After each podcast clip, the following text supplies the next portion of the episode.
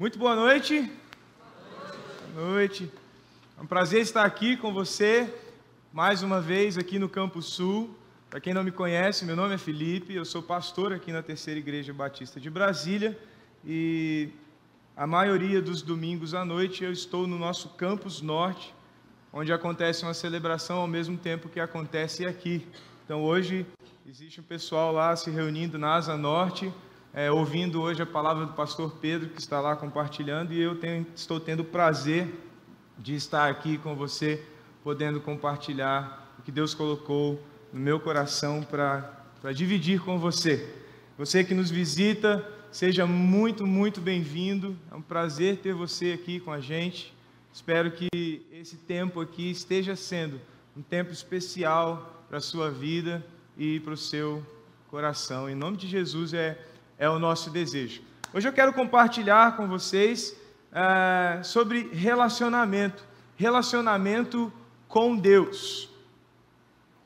O relacionamento que nós temos com Deus ah, geralmente tem uma dinâmica bastante comum.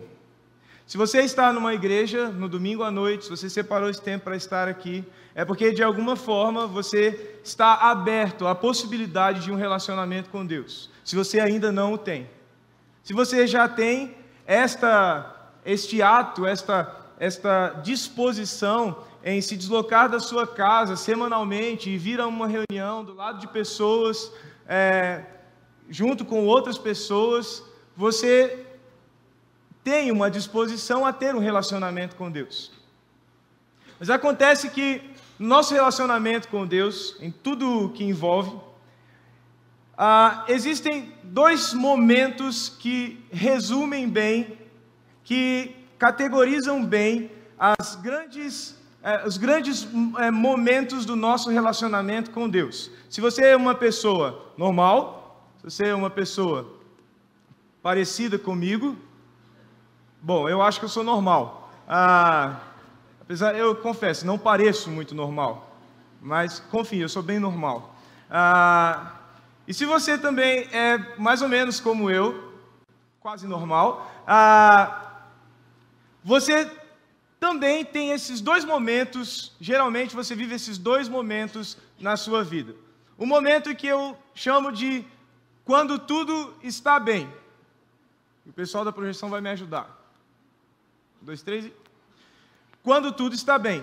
Há momentos na sua vida em que você se sente assim: tudo está bem tudo está equilibrado, você está feliz, ah, você tem dinheiro na conta, você ah, está curtindo um bom momento. Geralmente, quando a gente sai de férias, eu, eu adoro sair de férias porque a maior preocupação que eu tenho no período de férias é pensar no café da manhã onde eu vou almoçar e no almoço onde eu vou jantar. São as maiores preocupações que geralmente eu tenho quando eu estou de férias.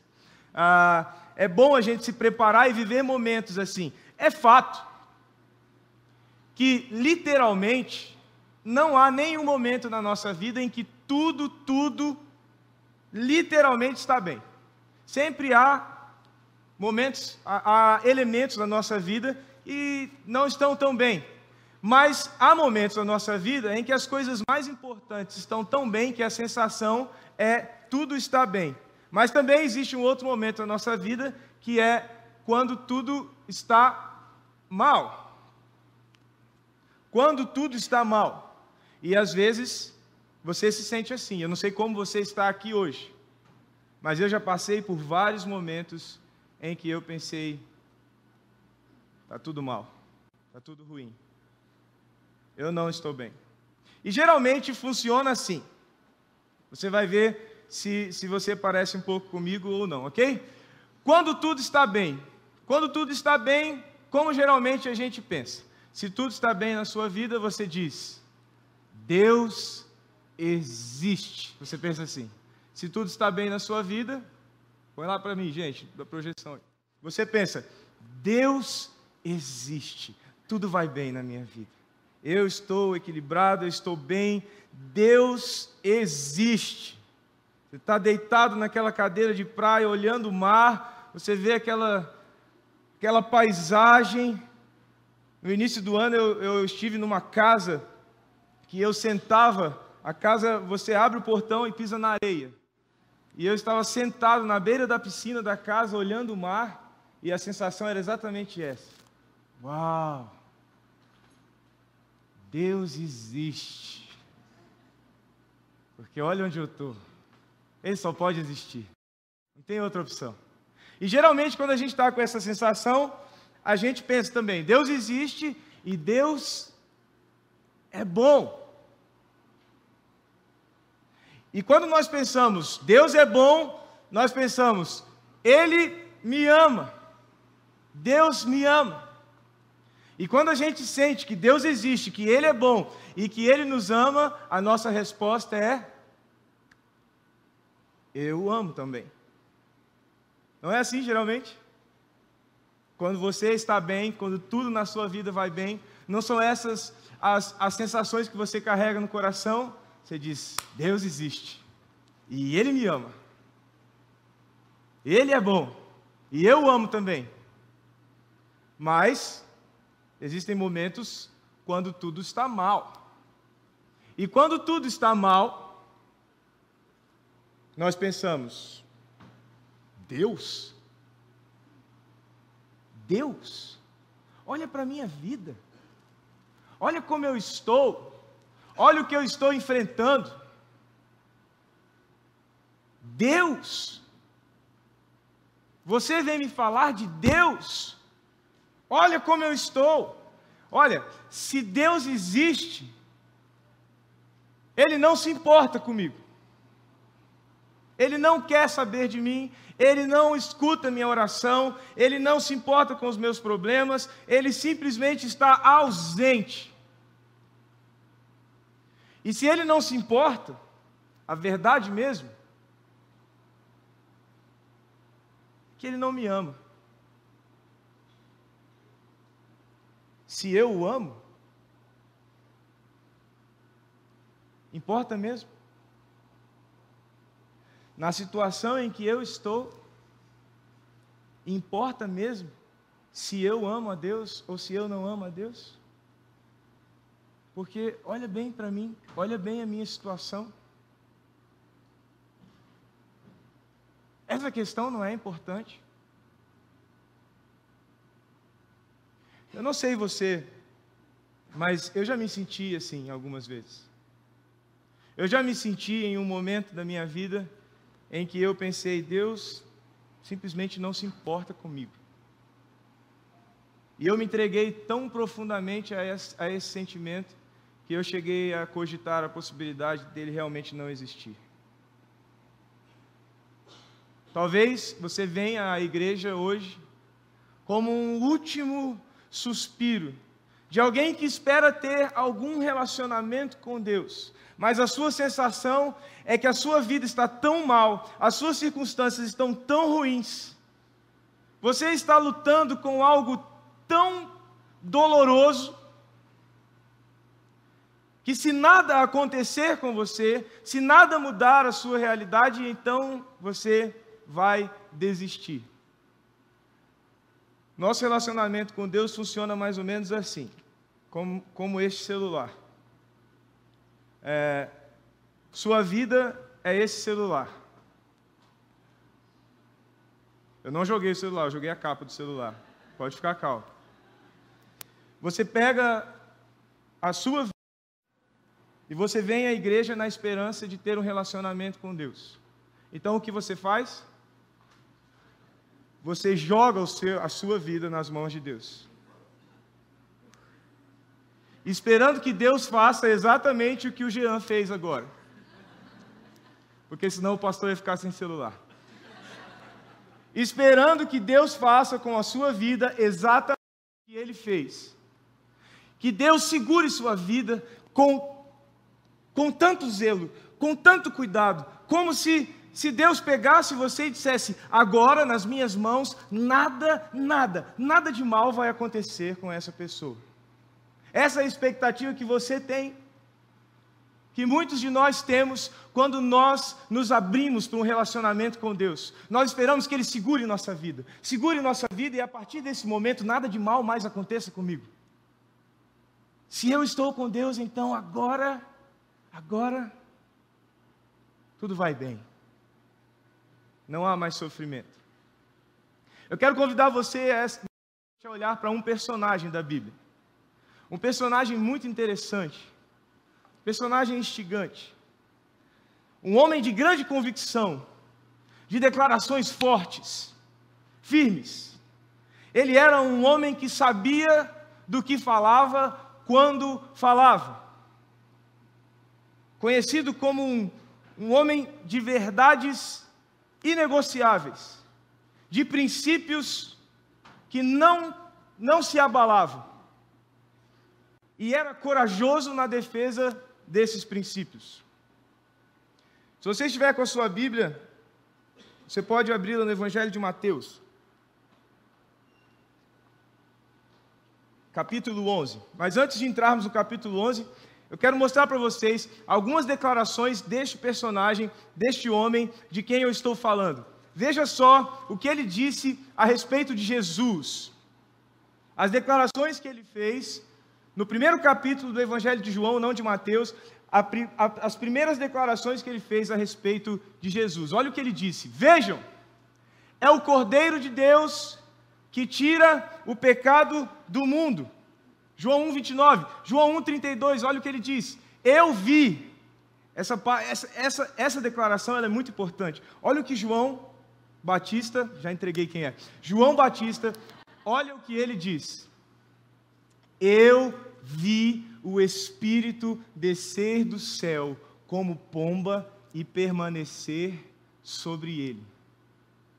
Pense um pouco, coloque-se no lugar de João Batista. Imagine você no rio, você vai batizar seu parente, você sabe, ele, ele não é qualquer um. Você já disse quem ele é. Ele é o Cordeiro de Deus que tira o pecado do mundo.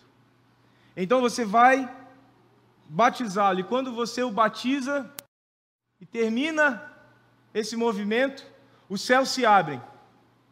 Uma pomba desce, pousa sobre, ou, ou voa ali sobre Jesus, e uma voz audível, sem caixas de som, sem microfone, sem megafone, de algum lugar sai ecoando no ar: Este é o meu filho, em quem eu tenho prazer. Depois desse dia, você teria alguma dúvida a respeito de quem é Jesus?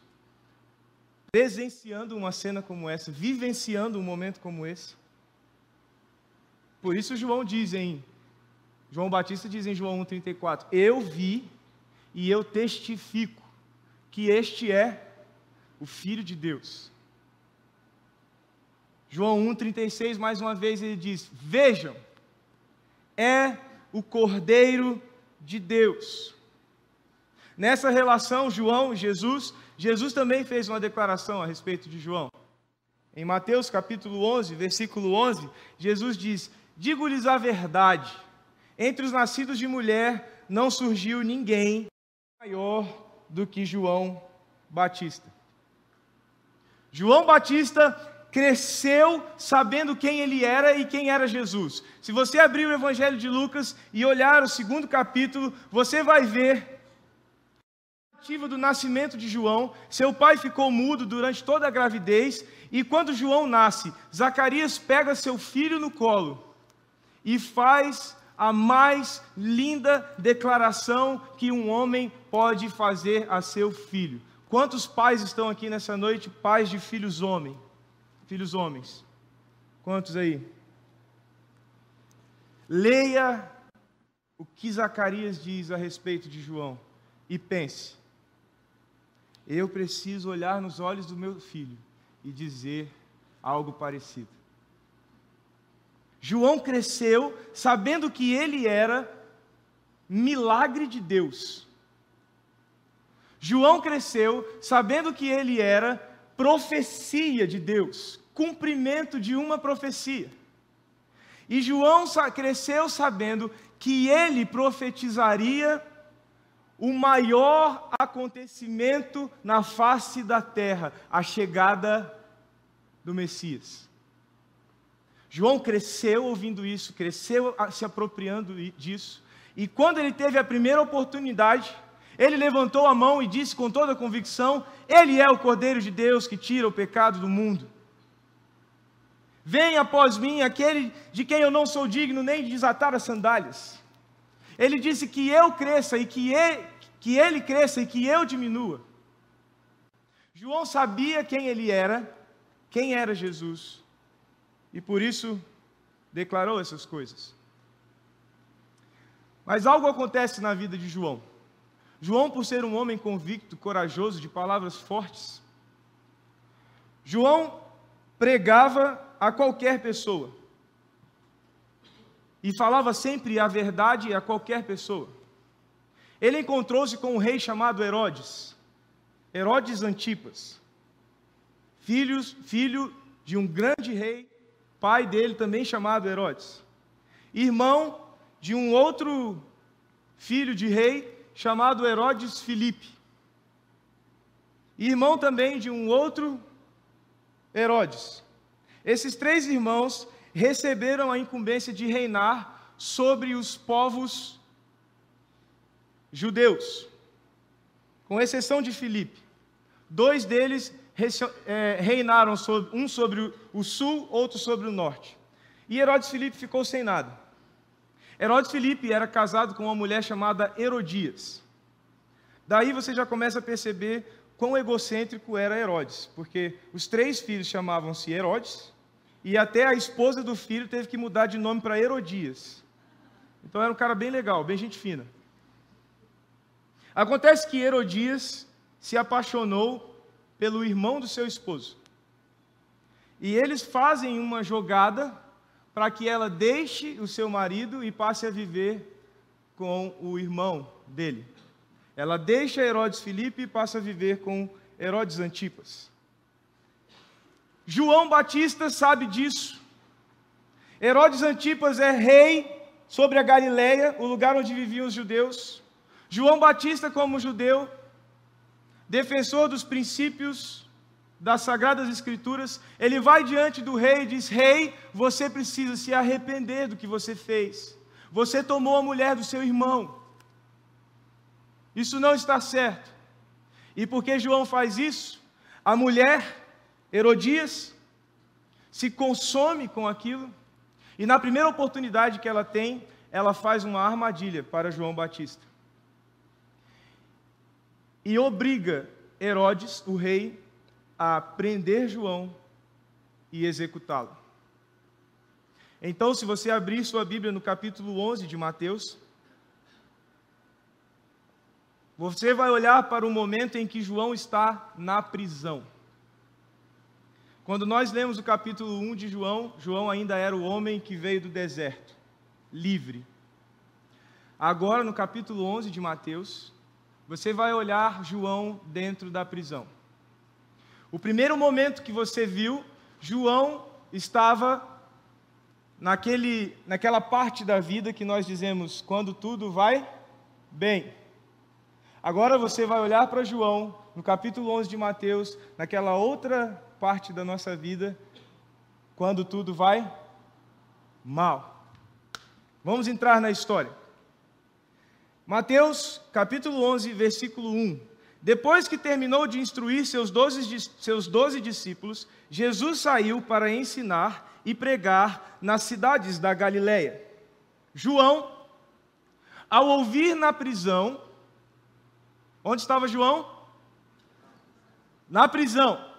João, ao ouvir na prisão o que Cristo estava fazendo, enviou seus discípulos para lhe perguntarem.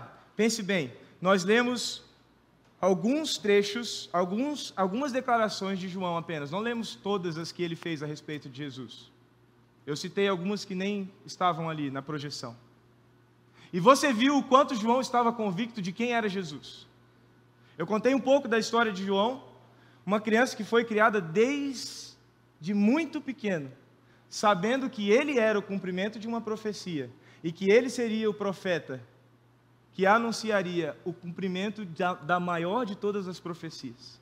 E quando ele se deparou com Jesus, ele disse: a profecia se cumpriu. E ele declara quem é Jesus: é o Cordeiro de Deus, é o Messias, é o Salvador. Ele veio tirar o pecado do mundo, ele veio instaurar o reino de Deus na terra. João Batista, naquele momento, cheio de convicção, levantava a voz e dizia sem medo: o Evangelho de João fala que dois discípulos de João Batista, na hora em que João aponta para Jesus e diz quem é Jesus, dois dos seus discípulos deixam de andar com ele e passam a ser discípulos de Jesus. João Batista havia ensinado aqueles homens tanto a respeito do Messias, que quando ele declara que Jesus é o Messias, esses dois homens estão prontos para deixar tudo para trás e seguir Jesus. E dois dos seus discípulos passam a ser discípulos de Jesus. Mas agora João está na prisão. João está na prisão e ele chama os discípulos que ele ainda tem com ele. E na prisão, ele diz aos discípulos: Vão até Jesus para lhe perguntarem algo. E eu imagino a cena. Os discípulos de João, solícitos, foram até a cela de João Conseguiram chegar perto dele. João, dentro da cela, cabisbaixo, ele diz: Eu preciso que vocês vão até Jesus e façam uma pergunta a ele. E eles então disseram: Diga, mestre, o que o, que o senhor quer que nós perguntemos? O que o senhor quer que a gente. Que, que mensagem o senhor quer que nós levemos a Jesus? E então João diz: Vocês vão perguntar isso. És tu aquele que haveria de vir? Ou devemos esperar algum outro? Espera aí. Talvez os discípulos pararam por um instante e pensaram: não, não, não, peraí, peraí. Acho que a gente não entendeu direito. João, repete. Repete a pergunta. Olha, vão até Jesus e perguntem se ele é mesmo ele ou se devemos esperar outro. Mas João, foi você o primeiro a declarar quem ele é? Foi você, João, que o batizou. João, no dia em que, que você batizou, você ouviu a voz, você disse para nós: a pomba desceu. E a voz disse: Este é o meu filho. João, você disse: Eu vi e eu testifico que Ele é quem Ele é. Mas agora João na prisão, o homem do deserto, o homem corajoso, o homem que não se submetia às autoridades daquele tempo, no sentido de se calar, de se esconder, mas um homem que, mesmo sendo um só, levantava a voz diante de quem quer que fosse e dizia a verdade, e dizia o que precisava ser dito, um homem de convicção. Agora, estava no pior momento da sua vida. Estava na prisão, não qualquer prisão. Estava numa prisão romana estava sendo torturado, maltratado, humilhado. Estava na eminência de ser executado. E não executado de qualquer maneira. Eu imagino João dentro da cela e os soldados romanos é, o humilhando, é, debochando dele, dizendo: de que adiantou ser o profeta que você é, ter os discípulos que você tem, falar as verdades que você falou? Olha onde você está, você está na prisão, e você está na prisão por causa de um capricho de uma menina. A enteada de Herodes dançou em uma festa. Dançou tão bem que Herodes disse a ela: Peça o que você quiser e eu te darei. Sabe o que ela pediu? A cabeça de João Batista em uma bandeja. João estava na prisão por causa do capricho de uma menina. Imagine você. Eu já atendi pais com lágrimas nos olhos, dizendo: Eu fiz tudo certo. O que, que eu fiz de errado para o meu filho estar assim? Eu já vi esposos e esposas dizendo: O que eu fiz de errado para o meu casamento estar assim? O que eu fiz de errado para esta pessoa, para o meu pai, para minha mãe, para o meu irmão, para minha irmã estar doente assim?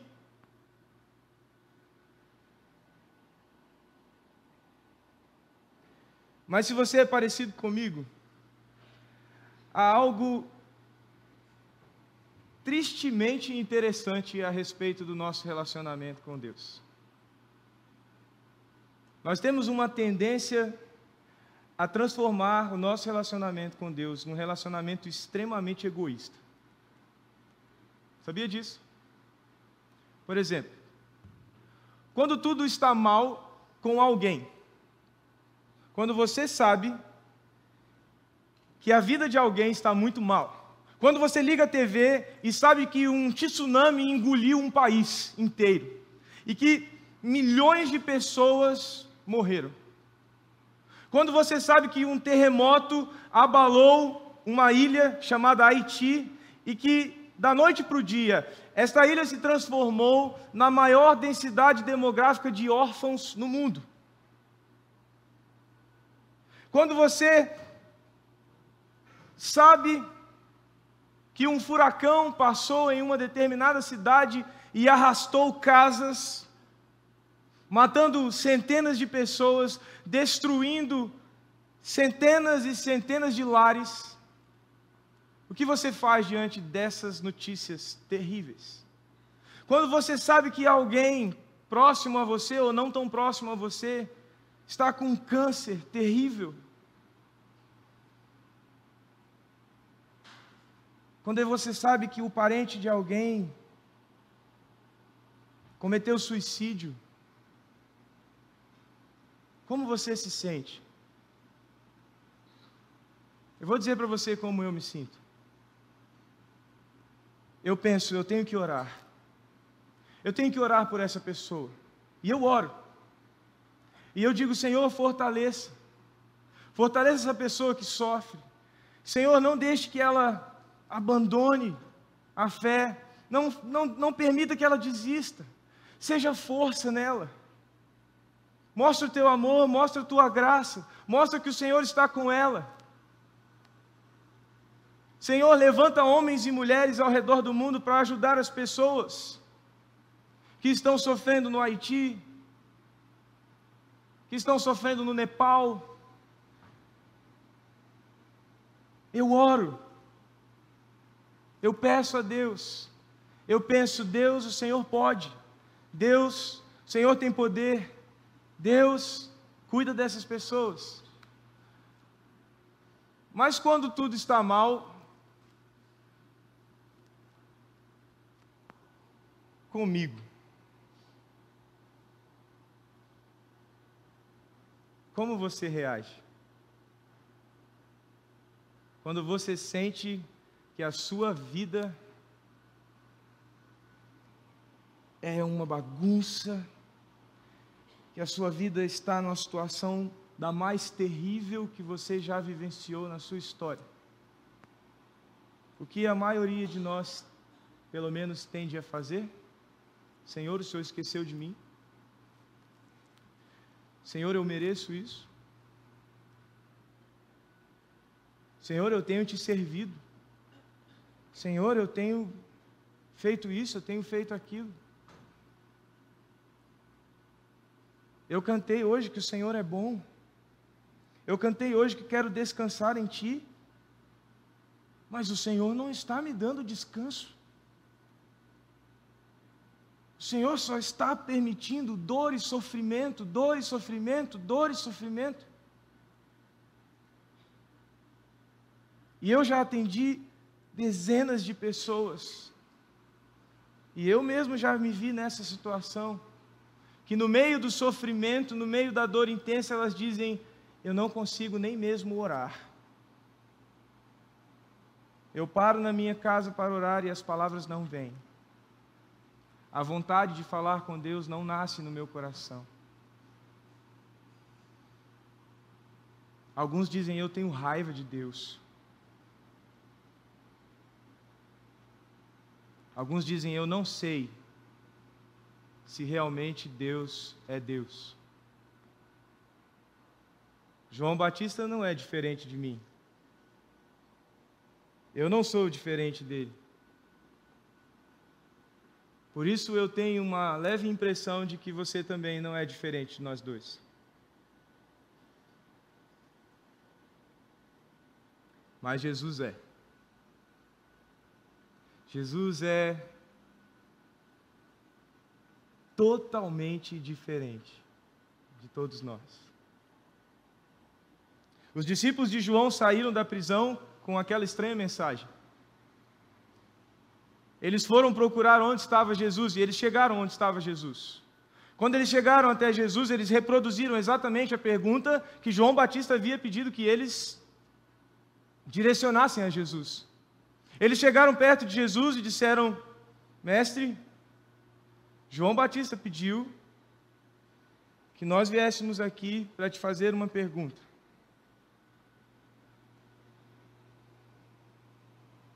Ah, Fala você.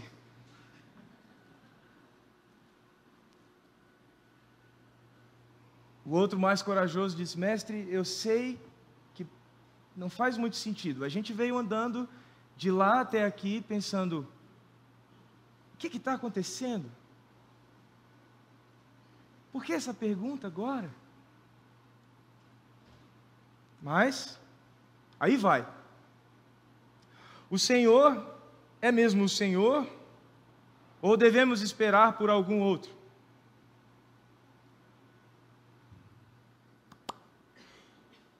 Jesus responde: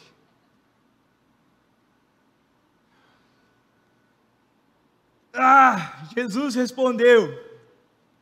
Veja que Jesus respondeu. Voltem para João e anunciem a ele o que vocês estão ouvindo e vendo. Ele está lá, ele não está ouvindo e não está vendo. Mas vocês vão lá, e vocês não vão só contar para ele o que vocês estão ouvindo e vendo. Vocês vão anunciar. Talvez no português você pense, não há muita diferença, mas há uma enorme diferença. Na palavra que Jesus usou, Anunciar não é simplesmente contar. Anunciar é carregar consigo a convicção que foi recebida para passar esta convicção para aquele que ouve. Quando eu estou aqui pregando sobre isto, falando com você sobre Jesus, eu não estou te contando uma história, eu estou anunciando a história que salva a mim, a você o mundo.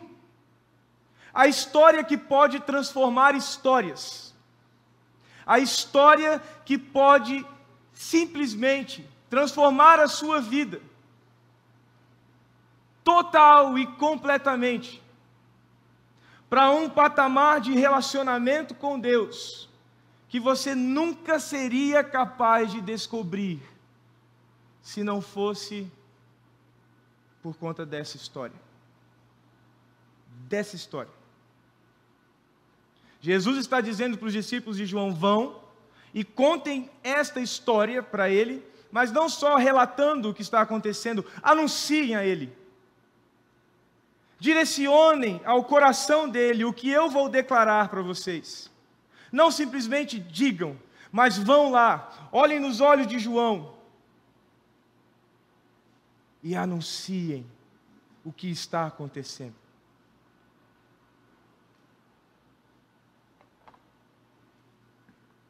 Os cegos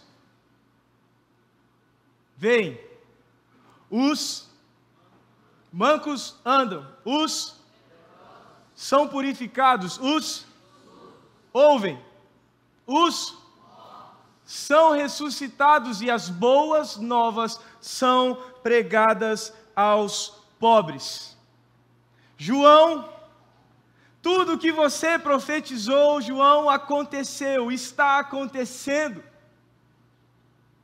João, você ouviu desde criança o que aconteceria no mundo quando o Messias pisasse esta terra. João, o que você profetizou, o que você ouviu desde criança, o que você leu nos profetas que te antecederam, João está acontecendo na terra, João.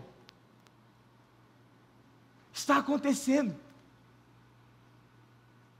Surdos ouvem, cegos veem, mancos andam, leprosos são curados, mortos ressuscitam e os pobres, os oprimidos, os marginalizados estão descobrindo que em Deus eles têm um valor inestimável. João, o que você profetizou está acontecendo. Os discípulos devem ter dito a João. Mas João, é, Jesus não terminou aí a resposta dele. Tem mais uma declaração que Jesus fez. E essa declaração é o desfecho brilhante de Jesus para o coração de João.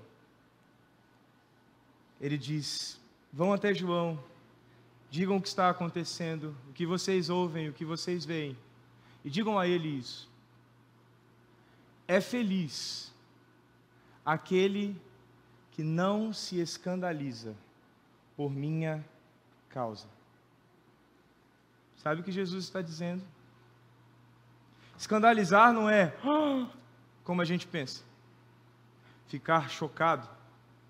Esse não é o sentido de escandalizar na Bíblia. Na Bíblia, escandalizar é desistir, é abandonar. Quando o apóstolo Paulo diz: se comer carne escandaliza seu irmão, então não coma apóstolo Paulo não está dizendo, ó, oh, se você comer carne, seu irmão estiver passando e ver você comendo, ele fizer assim, oh, carne. Não é isso. O que o apóstolo Paulo está dizendo é que se uma coisa trivial, rotineira, como comer carne, pode fazer aquele que está caminhando com você na mesma direção desistir de caminhar, o que vale mais? A vida dessa pessoa ou comer carne? É óbvio, não é? Se algo que eu faço faz alguém desistir de andar com Jesus, de crer em Jesus, de entregar sua vida a Ele, então eu tenho que parar imediatamente o que eu faço. Porque a minha vida tem que ser um anúncio, a minha vida tem que ser uma propagação de quem Ele é, da salvação que Ele é e que Ele trouxe. Se eu estou atrapalhando alguém de chegar a Ele, eu preciso mudar. Porque é muito mais importante que alguém caminhe com Jesus do que eu, com, do que eu fazer os meus desejos, o que eu quero. E Jesus está dizendo para João Batista: João Batista, Bem-aventurado, feliz, pleno, satisfeito é aquele que não se escandaliza por minha causa. Jesus está dizendo para João: João, você está aí na prisão, eu sei, é a pior situação que você já viveu. Eu sei, João, que você está na iminência de ser executado. Eu sei, João. Mas não desista, João. Não abandone tudo que você crê não deixe de ser quem você sempre foi. E não desista de me ver como você sempre me viu, só porque sua vida não está exatamente como você gostaria que ela estivesse. Quantos de nós queremos desistir, porque a vida, a nossa vida, não é bem exatamente a vida que nós gostaríamos que ela fosse.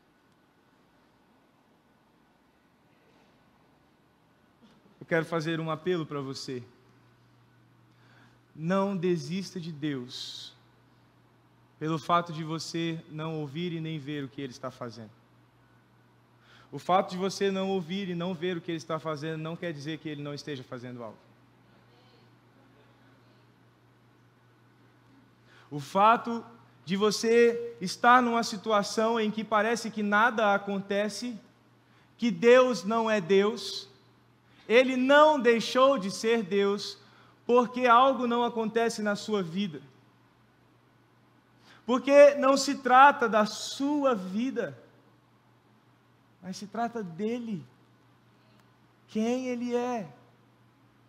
E o que ele quer realizar não só em você, mas através de você.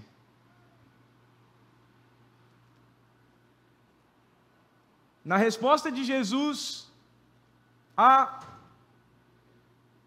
um enigma, há uma mensagem que não é para João, é para você.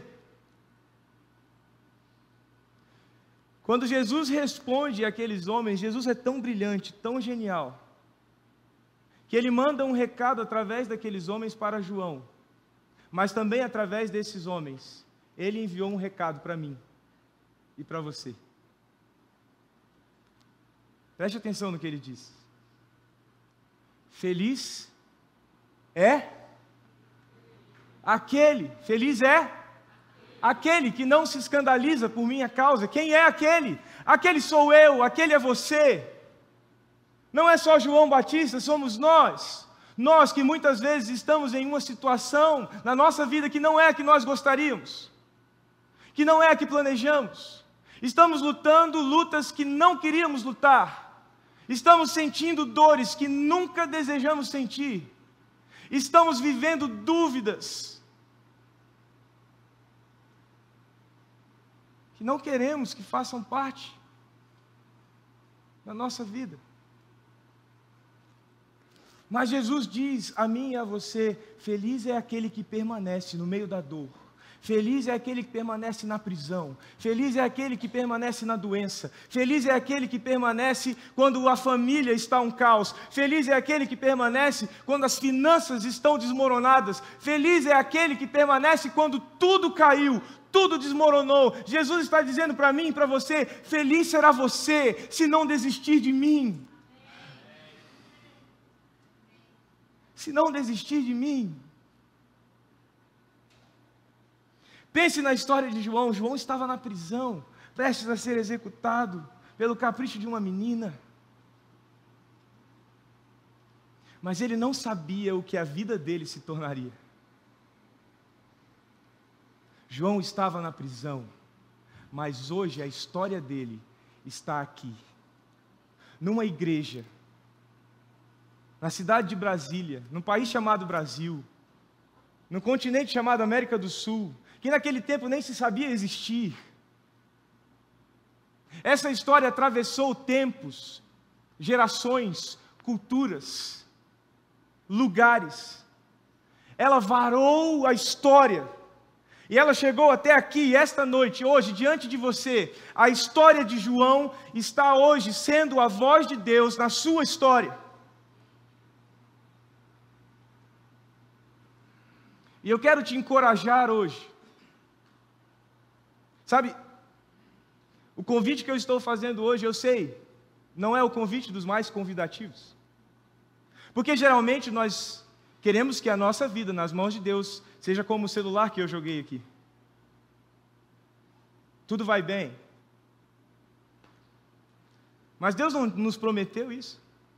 Jesus disse: vocês terão aflição, mas tenham bom ânimo. Eu venci tudo. Eu venci todas as coisas. A sua vida não é só isso aqui. Você não foi criado somente para esse espaço temporal, você foi criado para a eternidade.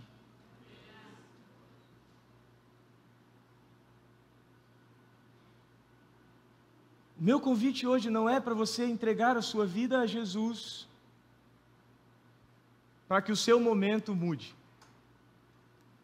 O meu convite hoje é para você entregar sua vida a Jesus, ainda que o seu momento não mude. Porque assim como foi na vida de João, pode ser na vida na sua vida. Na vida de João, Deus silenciou-se. João foi preso e foi sim decapitado. E a sua cabeça foi exposta em uma bandeja de prata. Porque João fez a coisa certa. Mas a história de João está sendo contada. Jesus Cristo também foi até as últimas consequências da sua vida por um propósito que ecoa na eternidade. Jesus Cristo orou no Getsemane, dizendo: Se for possível, e eu sei, Pai, que para ti tudo é possível, afasta de mim este cálice, mas não seja feita a minha vontade, e sim a tua vontade. E ele foi à cruz, e ele morreu para que a história da salvação fosse contada até a eternidade. Hoje o meu convite para você é para você fazer parte dessa história da salvação. Não como alguém que entregou a vida a Deus e teve o seu momento mudado, mas alguém que entregou a vida a Deus e teve a eternidade alterada. Não só um momento, mas a eternidade. O seu destino final completamente alterado. Alguém que diz: Eu quero me entregar a Jesus, não pelo que Ele pode fazer agora, mas pelo que a minha vida nas mãos dele será na história de outras pessoas. Pela semente de eternidade que só nele eu poderei plantar nesta terra. Então eu quero que nessa noite você saia com seu coração.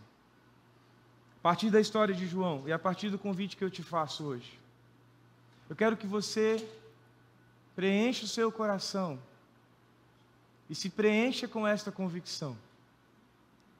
O silêncio de Deus, em nossos piores momentos, será o grito de Deus nos piores momentos de outras pessoas. O silêncio de Deus na vida de João Batista, hoje é a voz de Deus na sua vida. E o silêncio de Deus na sua vida pode ser a voz de Deus na vida de alguém. Eu desejo isso. E eu digo isso com muito temor, porque eu não sei o que o futuro me reserva. Não sei se prisões, se doenças, eu não sei. Mas uma coisa eu sei: eu serei feliz se não desistir diante delas. E eu estou te convidando para isso.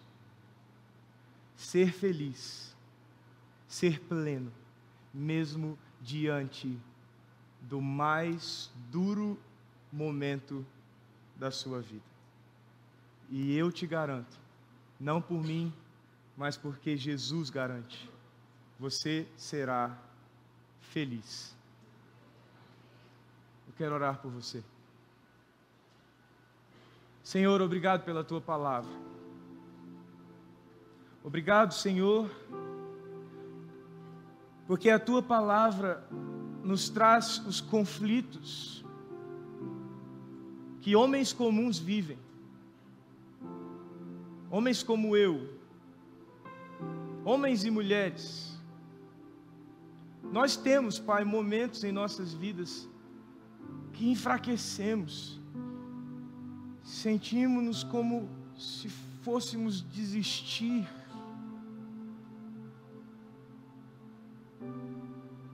Mas hoje a tua palavra que chegou ao ouvido de João Batista na prisão, antes dele ser executado, chega aos nossos ouvidos hoje, dizendo: não desista, não desista, não desista, porque a sua vida não é o que você sonhou, porque o que eu realizo é muito maior do que os seus olhos podem ver e os seus ouvidos perceber.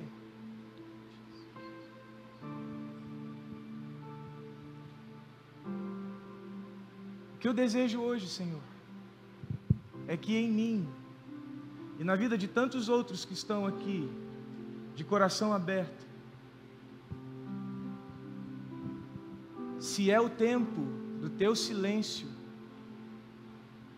que o teu silêncio na minha vida seja o teu grito na vida de alguém. E eu serei feliz em Ti, meu Senhor e meu Salvador. Em nome de Jesus. Amém.